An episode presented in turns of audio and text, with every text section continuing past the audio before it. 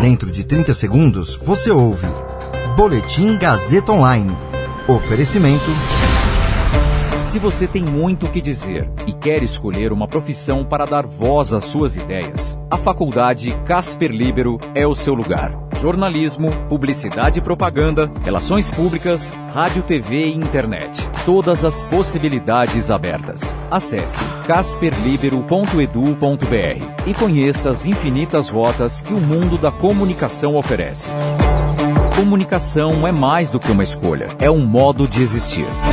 Agora você fica bem informado e atualizado. Está no ar o Boletim Gazeta Online. Brasil cai para sexto lugar em ranking de combate à corrupção na América Latina. Estudo preliminar aponta que vacina da Novavax tem eficácia de 90% contra a Covid-19. Meu nome é Caio Melo e você ouve agora o Boletim Gazeta Online o Brasil foi ultrapassado pela Argentina e caiu para sexto lugar no Índice de Capacidade de Combate à Corrupção, ranking que mede a capacidade dos países latino-americanos de detectar, punir e prevenir a corrupção. Cinco dos 15 países analisados registraram quedas significativas em suas pontuações. Entre as maiores baixas estão os dois maiores países e as duas maiores economias da América Latina, Brasil e México. O Brasil foi o país com a maior queda na pontuação. Em 2019, estávamos em segundo lugar. Pelo segundo ano seguido, o Uruguai foi o país com a pontuação mais alta no índice. A Venezuela ficou com a pior nota das 15 nações analisadas.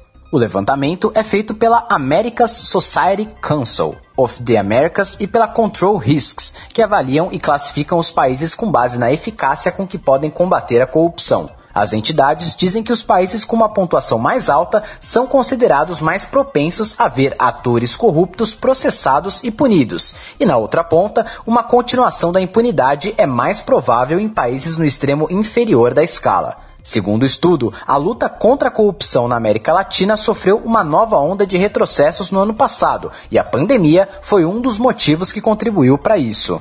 Segundo o estudo, o Brasil teve declínios na independência de suas agências anticorrupção e do Ministério Público. O índice refletiu a nomeação pelo governo do presidente Jair Bolsonaro de pessoas percebidas como menos independentes para o comando da Polícia Federal e do Ministério Público Federal.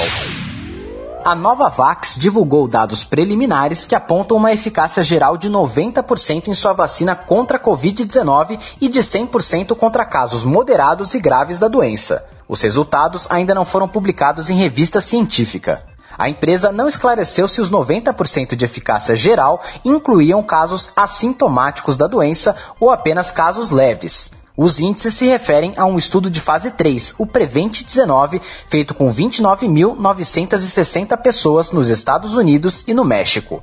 Houve 77 casos de Covid-19 entre os participantes, 63 estavam no grupo placebo e 14 no grupo da vacina. Todos os casos observados no grupo da vacina foram leves. Foram observados 10 casos moderados e 4 casos graves, todos no grupo placebo, resultando em uma eficácia da vacina de 100% contra a doença moderada ou grave. Contra variantes de preocupação e variantes de interesse, a eficácia da vacina foi de 93,2%. A empresa anunciou que a vacina teve 91% de eficácia entre as populações de alto risco, como pessoas com 65 anos ou mais, com comorbidades ou com exposição frequente ao coronavírus. Esse boletim contou com suporte técnico de Agnoel Santiago, supervisão técnica de Roberto Vilela, coordenação Renato Tavares, direção da Faculdade Casper Liber e Gazeta Online, Wellington Andrade. Você ouviu Boletim Gazeta Online. Para saber mais, acesse radiogazetaonline.com.br.